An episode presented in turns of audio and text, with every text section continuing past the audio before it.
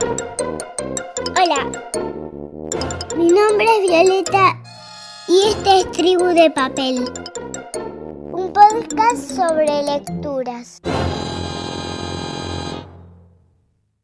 Inti y Eider, de María Victoria Pereira Rosas.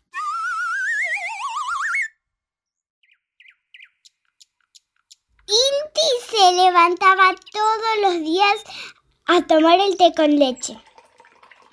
Su pancita sonaba desde la madrugada pidiendo algo calentito. Arrancar así una mañana de sábado le daba energías suficientes para salir a jugar a la vereda con Eider. Inti llevaba la pelota y Eider el arco. El juego consistía en intentar, una vez cada quien, invocar la pelota dentro de la red. Después de ejercitar las piernas y el cuerpo, a Inti y a Eider les tocaba estudiar matemática. Debían practicar aquello que más les costaba. Eider colocaba los números en la pizarra e Inti iba resolviendo. Luego se invertían los roles y de ese modo todos los ejercicios se resolvían en un excelente trabajo en equipo. La amistad de Eider e Inti era fuerte como una roca. Sabían acompañarse en las buenas y en las malas. Si Eider lloraba, Inti le daba un enorme abrazo y secaba sus lágrimas. Cuando Inti sentía miedo, era Eider quien le hacía juegos y chistes para llevar su imaginación hacia toboganes de colores e inflables en los que saltar era como llegar hasta las nubes. Una hermosa mañana de sol, Inti invitó a Eider a conocer la plaza nueva del barrio. Se rumoreaba por todos lados que tendría trapecios, hamacas y muchos otros juegos más. Inti eligió unos pantalones azules que combinó con la camiseta roja y naranja, su preferida. Y Eider estrenó la pulserita que le regaló su tía Mariela. Allá vamos, Plaza Nueva. No nos detendremos ni aunque llueva.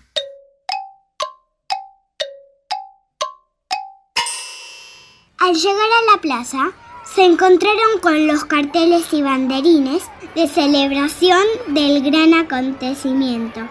Había payasos y malabaristas. La apertura de la plaza era una fiesta.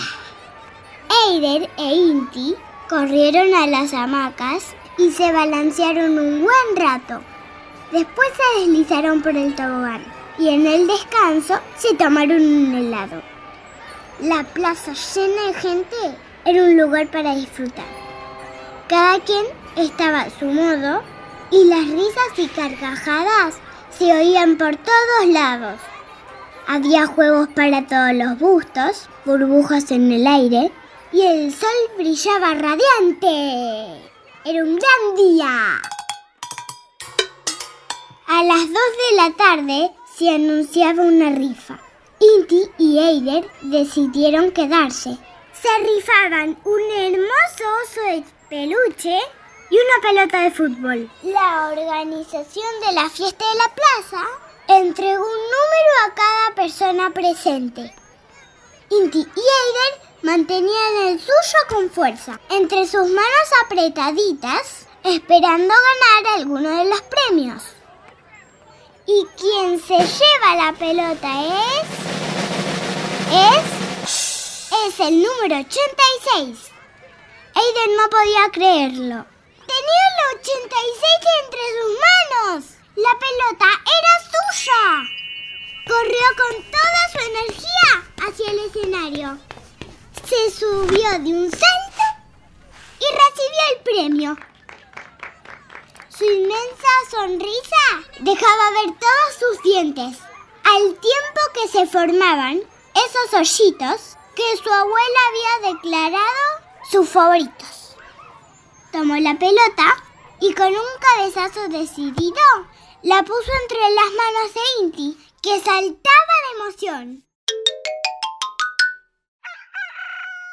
La mañana de domingo, Eider e Inti despertaron a puro cocorocó del gallo del restaurante de enfrente. La vereda se armó un divertido picadito con la pelota nueva, que decidieron tenerla tres días en casa de Inti y tres días en casa de Eider. Y el domingo dejarla en la vereda para que la pudiesen usar quienes se animaran a probar unos tiritos al arco. Fin. Inti y Eider de María Victoria Pereira Rosas. Inti y Eider es un cuento no binario. Eso significa que quienes forman parte de la historia no tienen un género asignado.